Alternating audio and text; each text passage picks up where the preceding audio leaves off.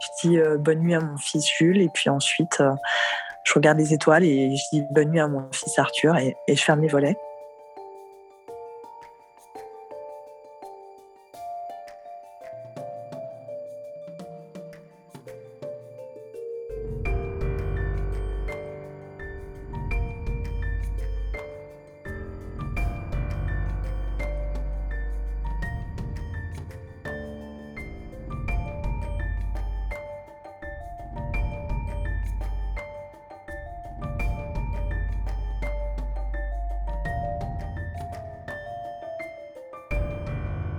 Je m'appelle Claire, j'ai 34 ans. J'ai, euh, je vis en, région parisienne et j'ai euh, deux enfants.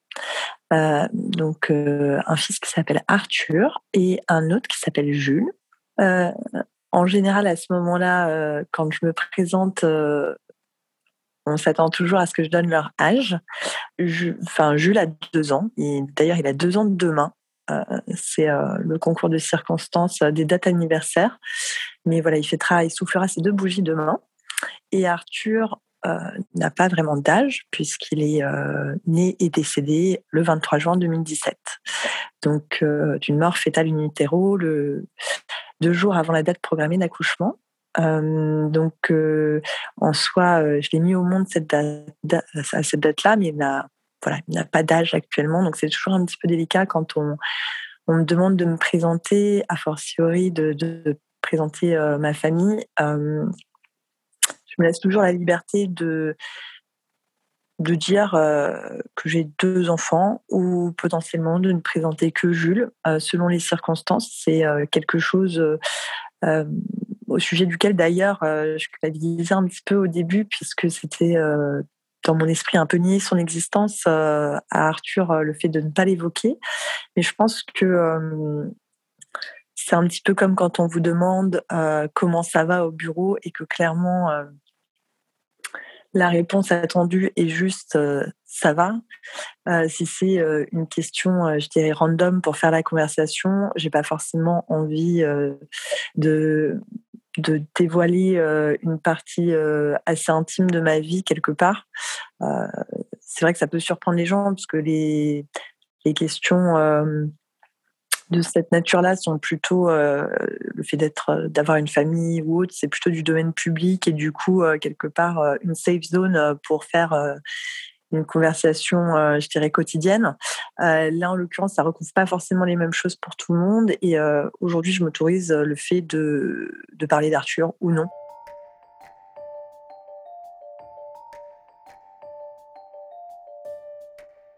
ça me permet d'enclencher sur euh, quelque part euh, ce pourquoi je te parle aujourd'hui. C'était euh, le fait de pouvoir parler de mon fils Arthur. Aujourd'hui, c'est vrai que j'ai un quotidien qui est très rempli par voilà mon travail, euh, ma vie de famille, etc. Et euh, même si évidemment c'est euh, toujours prégnant dans mon esprit et je lui accorde toujours une pensée quotidienne, notamment quand voilà je ferme mes volets, je dis bonne nuit à mon fils Jules et puis ensuite je regarde les étoiles et je dis bonne nuit à mon fils Arthur et, je ferme les volets. Donc il y a toujours une petite partie comme ça de mon, quotidien qui, part en pensée auprès de lui, mais finalement, euh, il n'y a plus forcément d'espace euh, pour, euh, pour parler de lui ou pour lui parler à lui. Peut-être que je ne me crée pas forcément ces espaces-là, en tout cas comme j'ai pu le faire dans le passé. Et, et aujourd'hui, c'est aussi pour ça que, que, je voulais le faire. je ne sais pas forcément à qui je m'adresse en, faisant ça. C'est un peu une logorée comme ça, mais qui n'a pas forcément d'objet, dans le sens où je cherchais pas forcément à faire un statement euh, ou euh, à, m'adresser aux, parents qui avaient pu perdre euh, un vivre un deuil périnatal ou autre, ou, aux proches. C'était plus en fait pour me créer un espace pour parler de mon, fils dans le sens où aussi c'est c'est une personne qui a eu une existence très tangible pour moi puisque je l'ai porté pendant neuf mois euh, donc j'ai un, vécu partagé avec lui qui, euh, qui est très fort. avec ce, in utero et même du fait de l'accouchement que j'ai vécu avec lui et par la suite dans, dans mon esprit. Mais de fait, il y a finalement eu peu de vécu partagé avec les personnes de mon entourage familial ou dans, dans, la famille ou les amis.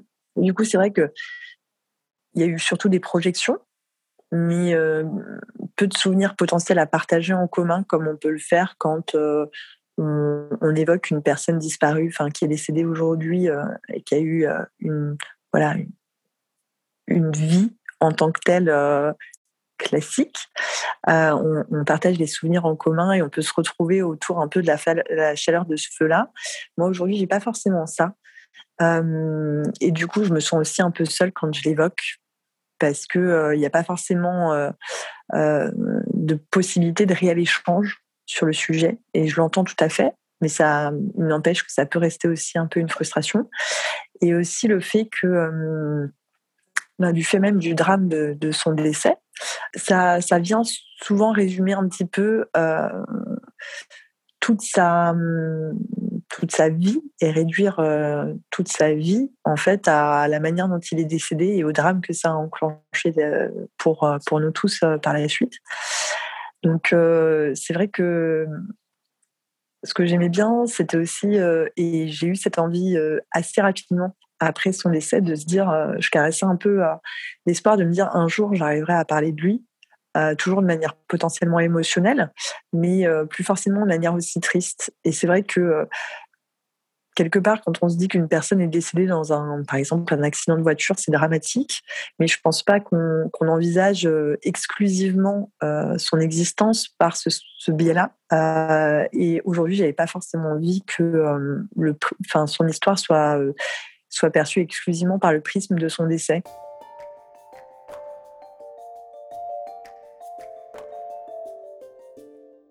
Donc, euh, mais j'ai pas beaucoup de matière pour le faire vivre en dehors euh, de, ce scope-là, euh, sauf à, potentiellement un peu euh, me replonger dans, dans sa vie in et toutes les projections qu'on avait associées à son existence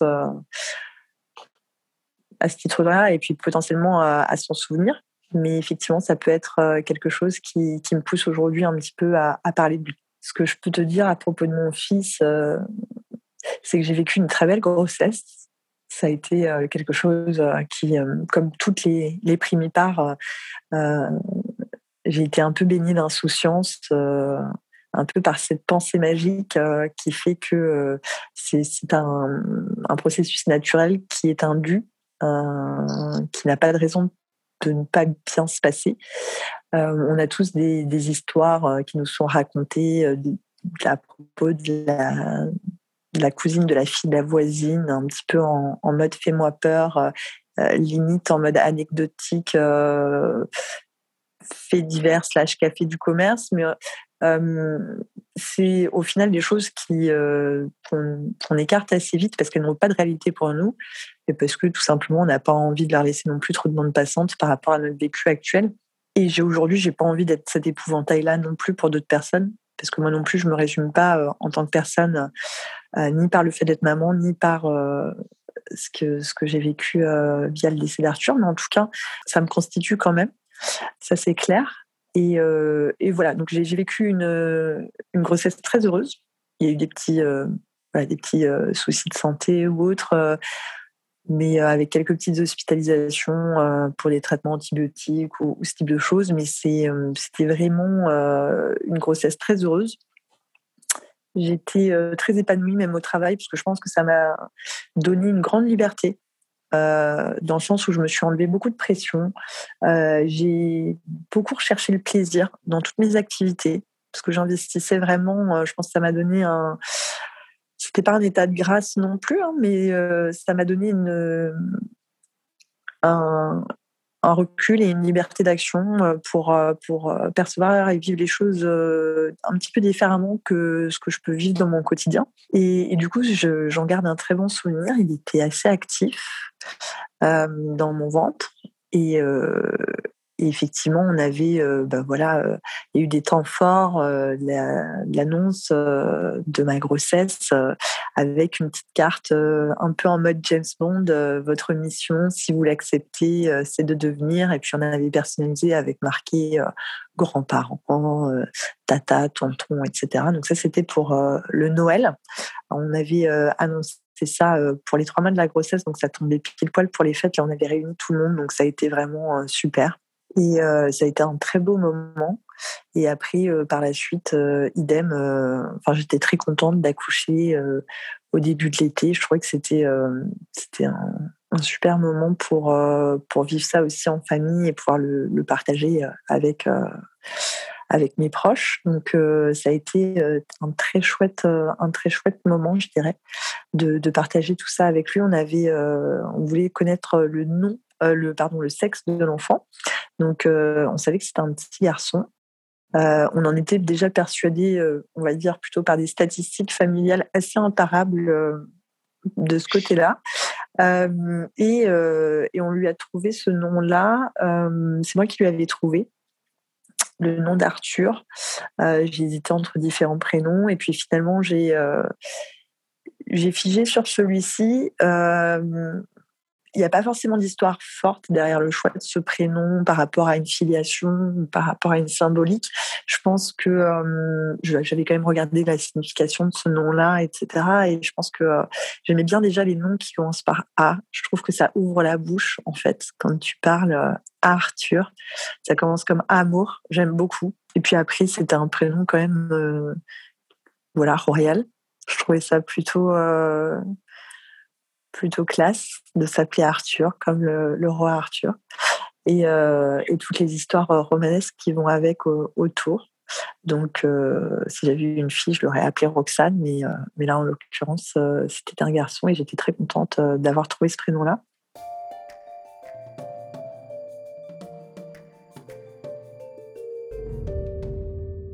Je pense que c'était important pour moi d'avoir eu l'occasion aussi de le personnifier, de ça a été un peu une rencontre avant l'heure dans le sens où euh, j'ai commencé à l'appeler par son nom à, à vraiment euh, je pense qu'on peut établir une connexion évidemment euh, sans, sans forcément passer par ça mais pour moi en tout cas un titre personnel c'était important je pense que c'est un peu le principe de toute chose chez moi c'est quand j'arrive à les nommer que elles prennent corps dans mon esprit et que elles revêtent une existence tangible en tout cas à mon sens. Euh, donc c'était important de pouvoir euh, lui donner un nom.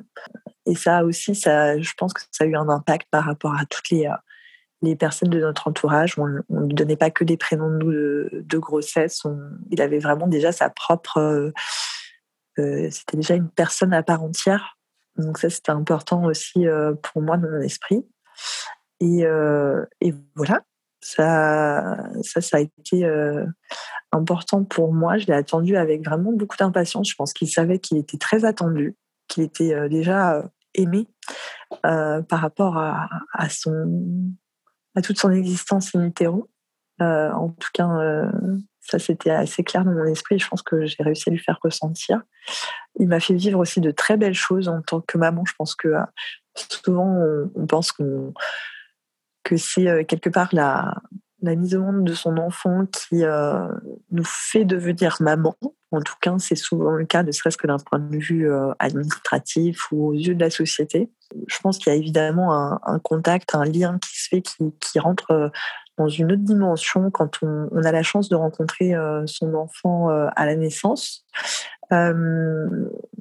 Là, ça n'a pas forcément été le cas tel que projeté, tel qu'imaginé, mais je pense qu'il a un enfant a déjà son existence aussi euh, de par la vie qu'il euh, qu'il porte et aussi par rapport à toute la, voilà la représentation qui peut charrier dans les esprits de, de ceux qu'il qu'il aime déjà. Donc, euh, je pense que c'est important. Et puis, j'ai quand même rencontré mon fils après avoir accouché par voie basse de mon fils. Je l'ai quand même rencontré, je l'ai vu. Alors, je connaîtrai jamais la couleur de ses yeux, mais euh, je pense qu'ils sont bleus.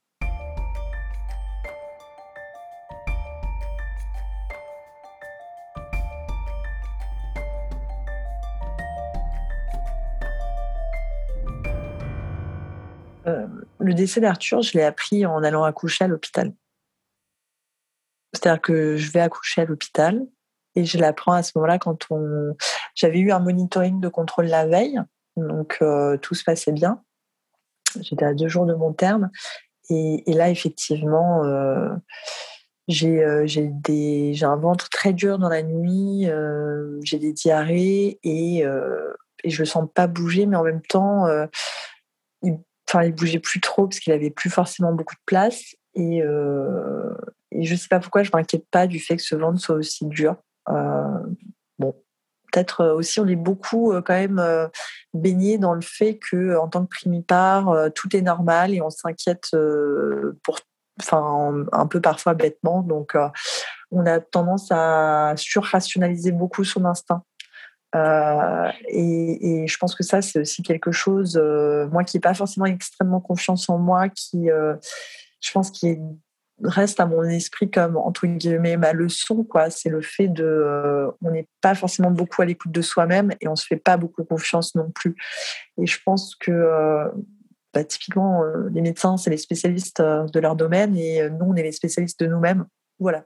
Je me suis pas forcément alertée du sujet et, et, quand j'ai vomi et que j'ai commencé à avoir des contractions très fortes on est allé à l'hôpital euh, et, c'est là, à ce moment-là, qu'on m'a annoncé, quand, euh, que j'ai compris quand on a posé euh, le monito à la limite, OK, mais quand on m'a fait l'échographie et que l'écran a été tourné pour que je ne le vois pas, j'ai compris qu'il n'y avait plus de rythme cardiaque et qu'il était décédé. Et bah, j'ai juste crié, c'est pas possible. Et mais en fait, je l'avais déjà deviné avant qu'elle le formule.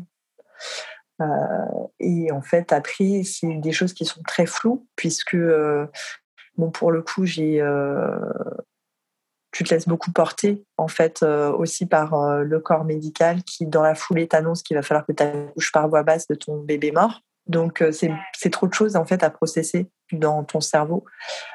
Donc en fait tu te laisses aussi beaucoup porter et euh, tu fais beaucoup confiance aux personnes qui t'entourent. Et la chance que j'ai eue, c'était à ce moment-là d'être très bien accompagnée, notamment par mon conjoint, sans qui j'aurais même pas pu accoucher, parce que je pense qu'il a à peu près fait 50% du job quand même, euh, voire plus. Euh, et en fait, il y a aussi la morphine qui a fait que, vu que je pouvais pas tout de suite avoir une péridurale, du fait de problèmes de coagulation potentielle, on m'a mis sous morphine et du coup j'ai une sorte de nébuleuse autour de cette journée qui est assez dingue euh, je me souviens de fragments émotionnels très forts, mais euh, j'entendais des bébés qui pleuraient dans les salles d'accouchement à côté, euh, tout en ayant conscience que le mien était décédé. je me souviens, j'ai des flashs comme ça. je me souviens qu'on fait une amyosynthèse pour commencer quelque part à faire un peu ce travail d'enquête pour voir qu'est-ce qui a pu se passer. Mais et moi je dis au médecin mais vous ne lui piquerez pas dedans même s'il est décédé. Hein. Et elle me fait non, non, vous inquiétez pas, euh, on prélève juste euh, le liquide amniotique, etc. J'ai des flashs comme ça, mais je, je me souviens bien de la délivrance, je me souviens très bien de l'accouchement, mais euh, de la journée en tant que telle, ça reste quelque chose d'un peu flou.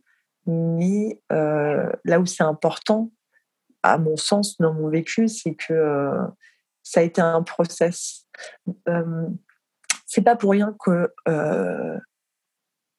un bébé, ça met neuf mois à naître. En termes de temps de gestation, il y a plein de portes comme ça qui s'ouvrent, euh, je pense, et qui fait que ça, constitue tout le lien d'attachement euh, que tu as déjà avec ton enfant.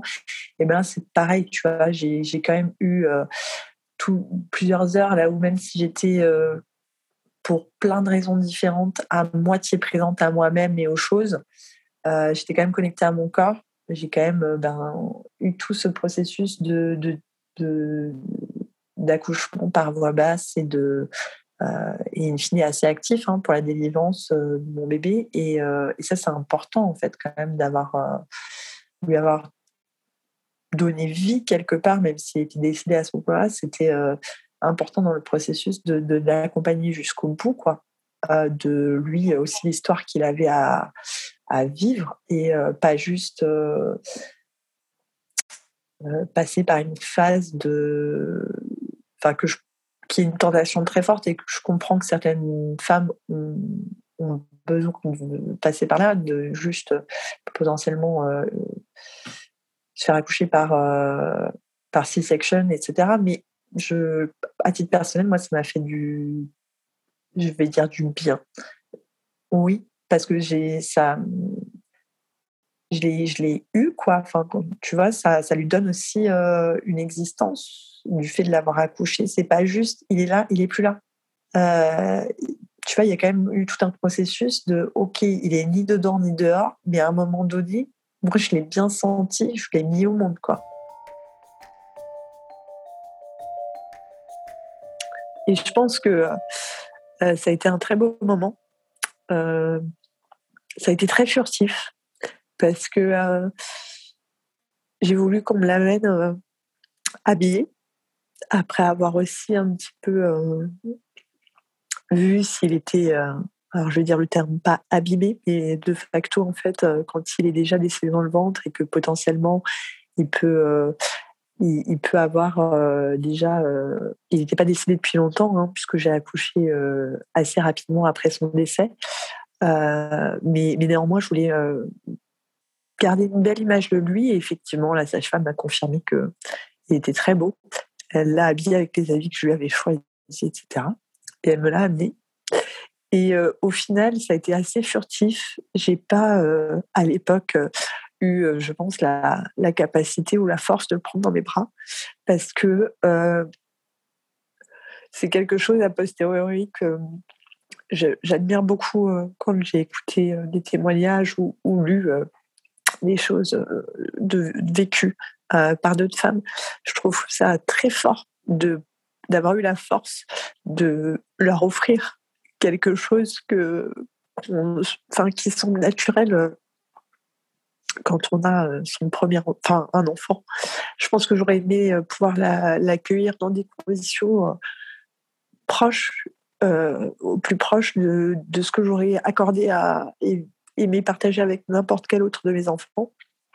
Mais à l'époque, je n'avais pas forcément cette force-là. bien qu'on m'ait accompagné sur le sujet, les soignants étaient très très empathiques et sans être insistant, euh, m'ont donné beaucoup d'alternatives, euh, m'ont beaucoup accompagné là-dessus. Et ça, euh, je ne les, remercierai jamais assez. Mais je pense que j'aurais eu trop peur de ne pas pouvoir le rendre. Tout simplement.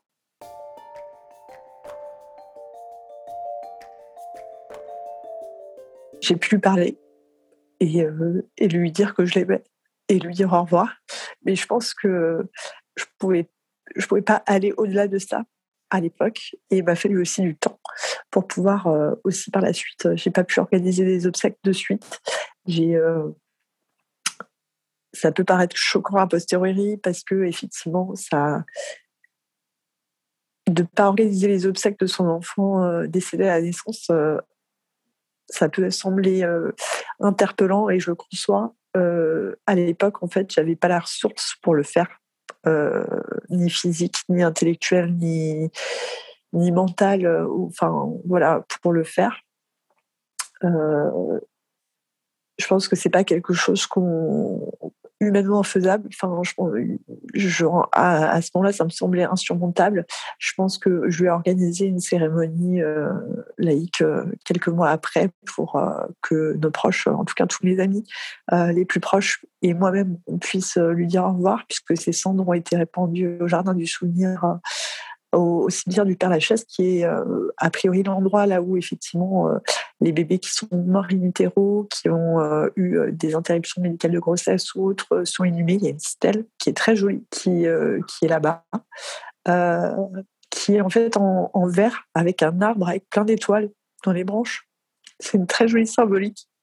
Et ce qui est très beau là-bas, c'est que au final, c'est une stèle qui est toujours énormément fleurie euh, alors au début, ça, ça déboussole parce qu'on se dit, euh, on est très nombreux, en fait. On pense être euh, seul à vivre ce genre de choses, ou en tout cas, on se sent isolé dans, cette expérience-là qui, qui, est particulièrement intime, mais quelque part, ça peut aussi avoir une forme de réconfort dans le sens où bêtement, je me suis un peu dit, enfin bêtement, je, je me suis dit qu'il n'était pas seul non plus je trouve ça beau d'avoir toujours en fait un endroit où aller, déjà qui est magnifique comme cadre, et là où en fait il y a toujours des gens qui viennent quotidiennement à cet endroit-là pour euh, parler à leurs enfants, fleurir, laisser beaucoup de, jeux, surtout les temps forts de l'année, etc.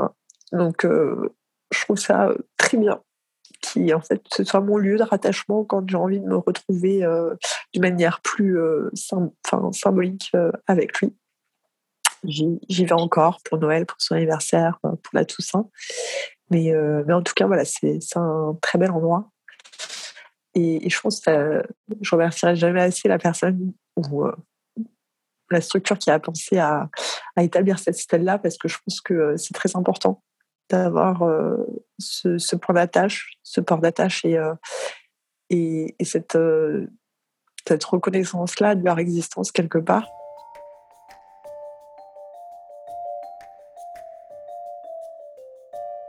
Pense que moi, j'ai eu beaucoup de chance dans le sens où déjà j'ai rencontré quelqu'un d'extraordinaire qui s'appelle Bernard Guidou, qui est psychologue en fait et qui euh, était le psychologue qui était euh, dédié aux questions de périnatalité euh, à la maternité du, CHV, donc du centre hospitalier de, Versailles, là où j'ai accouché et qui est maintenant, je crois, en, en libéral.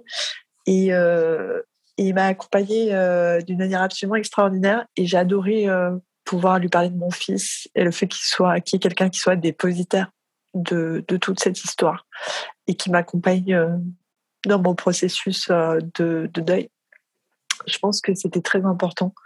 je ne dirai jamais assez merci à lui et à d'autres personnes que j'ai croisées dans, parmi les soignants euh, je pense à toutes ces personnes, vous savez, dont on ne retient pas forcément le nom, euh, mais, euh, mais qui habitent encore, en fait, qui m'habitent quelque part parce que c'est grâce à elles que j'ai potentiellement réussi à, vivre ce que j'avais à vivre ce 23 juin 2017. Euh, et, parfois, je pense qu'elles ne se rendent pas non plus compte forcément de l'impact qu'elles peuvent avoir euh, positivement ou négativement euh, sur, euh, sur notre trajectoire de vie. Mais je pense que c'est pour moi c'était très positif et, et en plus il y a des clins d'œil comme ça c'est assez marrant dans le sens où je vais accoucher de mon fils Jules au même hôpital. Ils avaient rénové entre temps la maternité. Et je croise l'infirmière anesthésiste qui s'occupait de moi. C'était déjà celle qui s'occupait d'Arthur. Et et je la regarde comme ça et je fais Je me souviens de vous. Vous, vous m'avez aidé à accoucher mon fils euh, à telle et telle date. Et elle me regarde. Je ne sais pas si elle. Je pense pas qu'elle se souvenait euh, de qui j'étais ou quoi que ce soit. Hein. Il y avait deux ans quasiment qui s'étaient écoulés. Mais... Et elle me dit Je m'appelle Julie. Et là, je me dis C'est marrant. Mon fils, il va s'appeler Jules. Et je sais pas, c'est tous ces petits trucs ces petites rencontres qui font que euh, j'ai eu cet espace d'échange par rapport à mon fils, par des, euh, la manière dont certaines personnes, en tout cas, m'ont tendu la main pour me laisser, en tout cas, moi, l'espace de pouvoir parler de lui. Euh, et, j'ai aussi beaucoup écrit suite à, à son décès, ça m'a beaucoup aidé. Mais, mais effectivement, je pense que le temps faisant, surtout quand on a d'autres enfants euh, à la suite euh, du, du décès de son premier enfant, ça, c'est quelque part paradoxalement plus facile d'évoquer ça puisque la vie quelque part a, réinvesti aussi mon corps et, et, ma famille puisque j'étais déjà une famille mais sans avoir d'enfants, c'était quelque chose qui était un petit peu dual. Là, effectivement, quelque part, même s'il n'y a pas de notion de remplacement, il y a quand même ou de complétude, il y a quand même une dynamique différente euh, de manière très tangible qui s'est mise en place. Donc, euh, ça permet aussi de d'investir ce type de, de, conversation de manière différente, de pouvoir reparler d'accouchement, etc., de, de, manière différente aussi. C'est comme si euh, il y, a, y avait une sorte de, de dans l'esprit des gens, c'était un sujet qui euh, ne savent pas forcément comment l'amener et euh, et du coup, euh, je pense qu'il euh, marche un peu sur des œufs par rapport à ça, même si moi-même, je suis assez à l'aise pour évoquer mon fils. Peut-être parce qu'ils ne se sentent pas forcément armés non plus. pour faire face à des réactions potentielles ou autres et qui savent pas forcément quoi dire. Donc cet espace, il n'est pas facile à créer. Je pense qu'il est à co-créer. Et je pense que, mais c'est parfois un peu fatigant d'être la personne qui, est la seule dépositaire euh, et qui doit toujours être à l'instigation, à l'initiative euh, de, cet espace. Après, euh, moi, je le verbalise beaucoup. Je pense qu'il y a beaucoup de personnes qui le vivent différemment, qui le font vivre dans leurs souvenirs de manière différente. moi, une des choses qui m'a le plus fait sourire et toucher, c'est quand j'ai quelqu'un qui n'était même pas forcément proche de moi. Paradoxalement, ça m'a rapproché de beaucoup de personnes qui, étaient en connexion avec moi et qui ont eu des, des gestes d'empathie qui étaient très forts, même s'ils n'étaient pas dans mon cercle le plus proche. Et quelqu'un m'a dit, mais tu sais, euh, moi je pense systématiquement à ton fils à chaque fois que j'entends le nom d'Arthur. Et je trouve ça génial parce que euh, du coup, euh, il continue quelque part à vivre dans les esprits, même si c'est de manière assez fugitive. C'est fort pour moi quand on me dit ça. Et ça, c'est un cadeau énorme qu'on me fait quand j'ai une amie qui habite pas loin du cimetière du Père Lachaise et quand elle me dit euh, je suis passée voir Arthur vite fait aujourd'hui, elle me fait un cadeau qui est incroyable.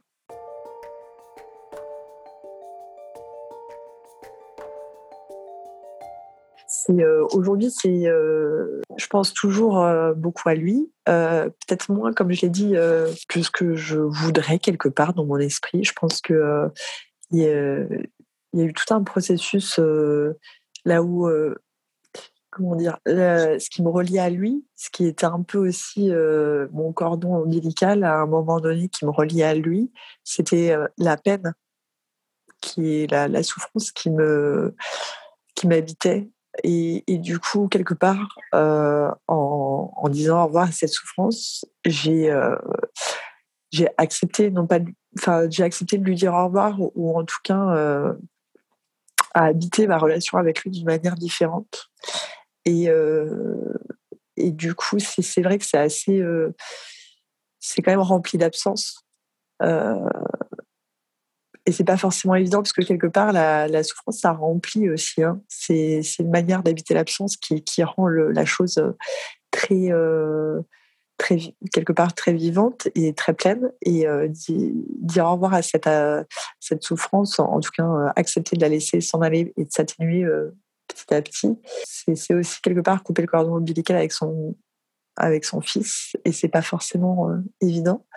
Et je pense qu'aujourd'hui j'accepte voilà ce, ce, cet état de fait et, et j'essaie d'investir ma relation avec lui d'une manière différente tout en essayant de garder euh, un peu euh, une partie de lui en moi et de le faire vivre via ça. Euh, je continue à parler de lui à mon fils. Il y a d'ailleurs un, livre qui est très joli, qui s'adresse plutôt aux aînés. Quand vous avez déjà un enfant et que vous avez perdu, un, potentiellement vous avez connu un deuil périnatal d'un autre enfant, s'appelle Je t'aimais déjà très joli.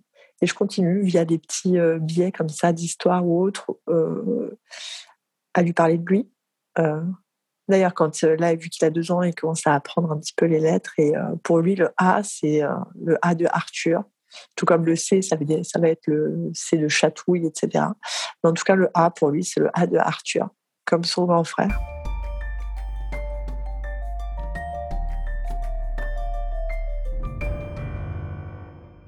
Pour reprendre, il y a une autre anecdote qui me vient à l'esprit. Euh, c'est par exemple euh, mon sapin de Noël. Il est rempli de boules, Jules et Arthur. Et c'est devenu un peu une tradition tous les ans. Mes parents et mes beaux-parents m'offrent. Euh, parce que souvent, en fait, c'est des.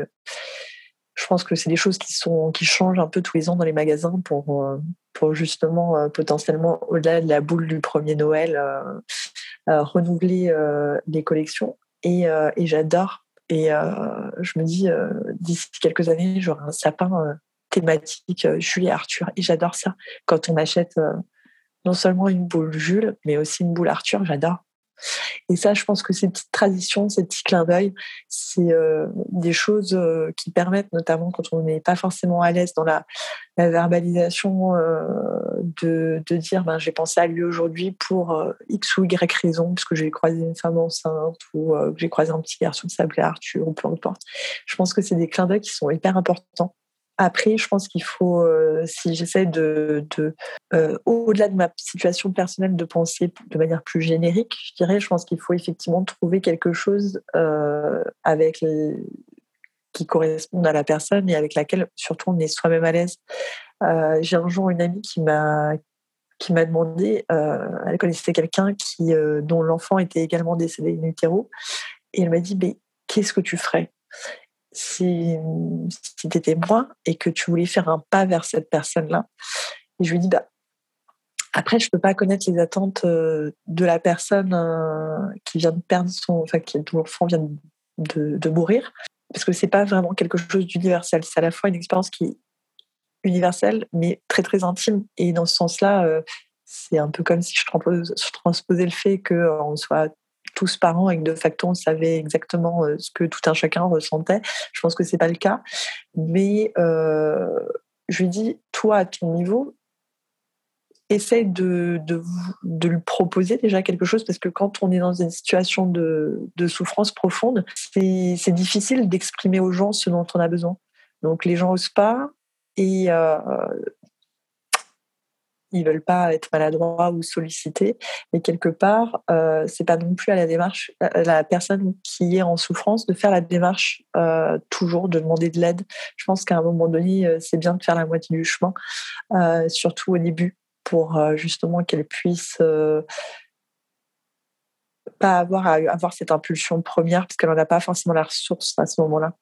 Elle est un peu en mode survie et je pense que c'est important euh, d'avoir une présence si on ne sait pas quoi dire et aussi de s'exprimer euh, de la manière avec laquelle on est la plus à l'aise. C'est-à-dire typiquement, ben Manon, elle est masseuse et je lui dis mais Manon, t'es masseuse quoi. C'est c'est juste extraordinaire comme euh, don que tu as et ça demande voilà et propose-lui mais c'est quelque chose que tu sais très bien faire et qui sera un super cadeau. Et si demain, bah, je sais pas, euh, j'avais une autre amie euh, qui aime bien cuisiner, je lui dirais, euh, bah, amène-lui juste un plat de lasagne, peut-être, parce que je pense qu'elle n'a pas la force de cuisiner et que elle verra au moins que tu as pensé à elle.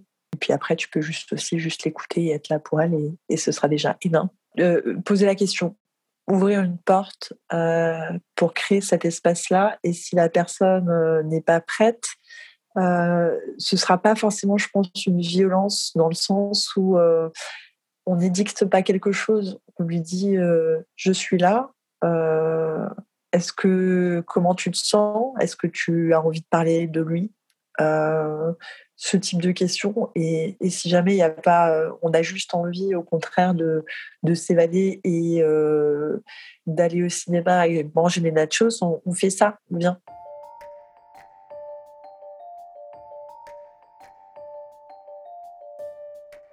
Ce que je voulais dire en, disant que je voulais pas réduire Arthur, euh, la vie d'Arthur euh, par, son décès, et j'ai envie de, rester quand même euh, dans une notion de, joie par rapport à ça quand je l'évoque. Et beaucoup de gens m'ont dit non mais après ce que tu as vécu, tu dois avoir,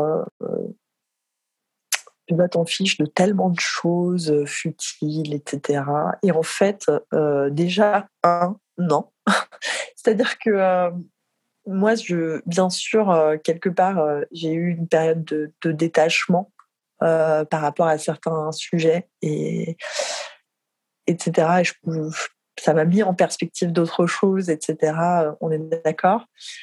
Euh, mais je me gargarise pas euh, d'avoir cette espèce de, sagesse euh, du fait de mon vécu. En tout cas, je le conscientise pas comme ça. Quoi, j'ai pas l'impression d'avoir accédé à un level de, maturité morale ou que sais-je. Enfin, moi personnellement, c'est pas comme ça en tout cas que je le vois. Et puis les petits riens, c'est aussi ce qui te raccroche quoi. Quand mine de rien, tu dois retourner au travail. Euh, ben en fait là, tu peux pas que habiter le deuil de ton, enfin de ton fils quoi. À un moment donné, euh, ça fait aussi du bien de réinvestir et de retrouver des petits points d'ancrage dans plein de petits plaisirs, un peu par une sorte de méthode des petits pas et, et de réinvestir ta vie et de voir comment est-ce que tu arrives à, à, réhabiter tout ça. Si tu mets tout en perspective euh, dans la balance entre euh, le décès de ton fils et euh, tout le reste, en fait, plus rien n'a d'importance et tu commences à verser dans un nihilisme sans fond et ça a pas de pour moi c'est pas sous scope là en tout cas que qui m'a apporté quoi. J'ai vraiment une vulnérabilité profonde et ça m'a, à contrario, permis de me connecter avec beaucoup de gens. Et, et ça, c'est en fait, c'est un truc qui est important parce que n'as plus confiance forcément dans la vie, dans ton corps. Tu quand même un truc, c'est quoi euh, le nombre d'occurrences d'être frappé par la foudre en marchant en pleine journée quand il pleut pas, ben, c'est à peu près le nombre de chances que tu as eu d'avoir ton enfant qui est décédé, tu vois à la naissance, et ben là, tu vois, du coup, as une sorte, tu peux avoir une sorte de défiance euh, qui dit, bah, la pensée magique, c'est fichu, quoi. Même euh, le fait de se dire que la foudre ne frappe pas au deuxième endroit, bah, là, tu même plus cette conviction-là, parce que la preuve, ça s'est bien passé la première fois. Mais paradoxalement, tu as aussi tous ces trucs qui se goupillent et tu te dis, euh, en fait, tu arrives à avoir une sorte de confiance quoi, qui se fait parce que tu as un, je dirais pas que j'ai une bonne étoile, quoi, mais quelque part, il y a un peu quelque chose euh, qui relève de ça, quoi. Il m'habite un peu comme ça, quoi.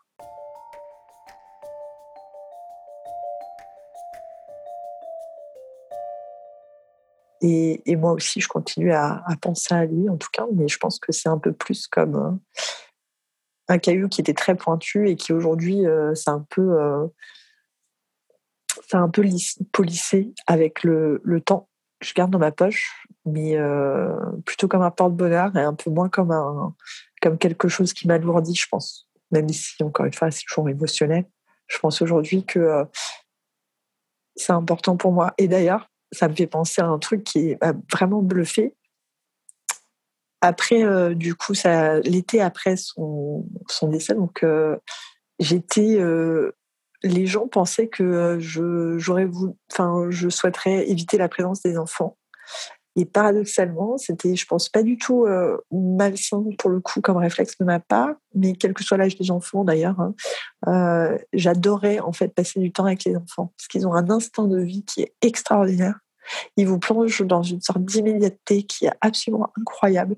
Ils pensent à manger, jouer, ils ont une pleine conscience de, certaines choses qui sont graves, mais en même temps, euh, ils sont vraiment dans une manière de vivre euh, la vie en pleine conscience de manière très immédiate qui, vous raccroche à quelque chose d'assez rafraîchissant et qui vous permet de vous relier, de vous ancrer un peu au, sol. Et ça, c'est génial. Et surtout, j'avais l'impression, j'ai un peu voyagé pour voir des amis et pour, pour prendre des vacances après ça. Et je l'ai retrouvé. J'avais l'impression de voir, enfin, de partager des moments avec mon fils et de le retrouver dans tout ce qui était beau. J'avais envie, en tout cas, de me dire que je le retrouvais aussi dans. Euh, je me souviens, le 11 août 2017, il y avait une pluie d'étoiles filantes dans le ciel. Et euh, je me suis dit, en fait, il habite dans tout ce qui est beau dans ce monde. Et euh, j'adore ça. J'adore cette fille-là. Et j'ai envie, en fait, quand je pense à lui, de lui envoyer juste une pensée d'amour et de le retrouver dans ces, euh, dans ces moments euh, là où, en fait, euh, comme ça, je peux encore me faire choper. je pars au taf, je suis pressée, je peux être agacée, etc. Et tout d'un coup, il y a un super lever de soleil. Et là, je me pose une seconde et je me dis Ah Et il est là. Et hop, après, ça reprend son cours. Mais mais je pense qu'aujourd'hui, il habite encore tous ces moments-là. Vous venez d'écouter le fragment Raconter Arthur, un épisode hors série du podcast Vacarme des jours. Si cet épisode vous a plu, vous pouvez le relayer autour de vous et sur les réseaux sociaux. Si vous nous écoutez sur un appareil Apple, vous pouvez nous mettre 5 étoiles sur votre application. Merci de votre écoute, merci de votre soutien, merci pour tout et à bientôt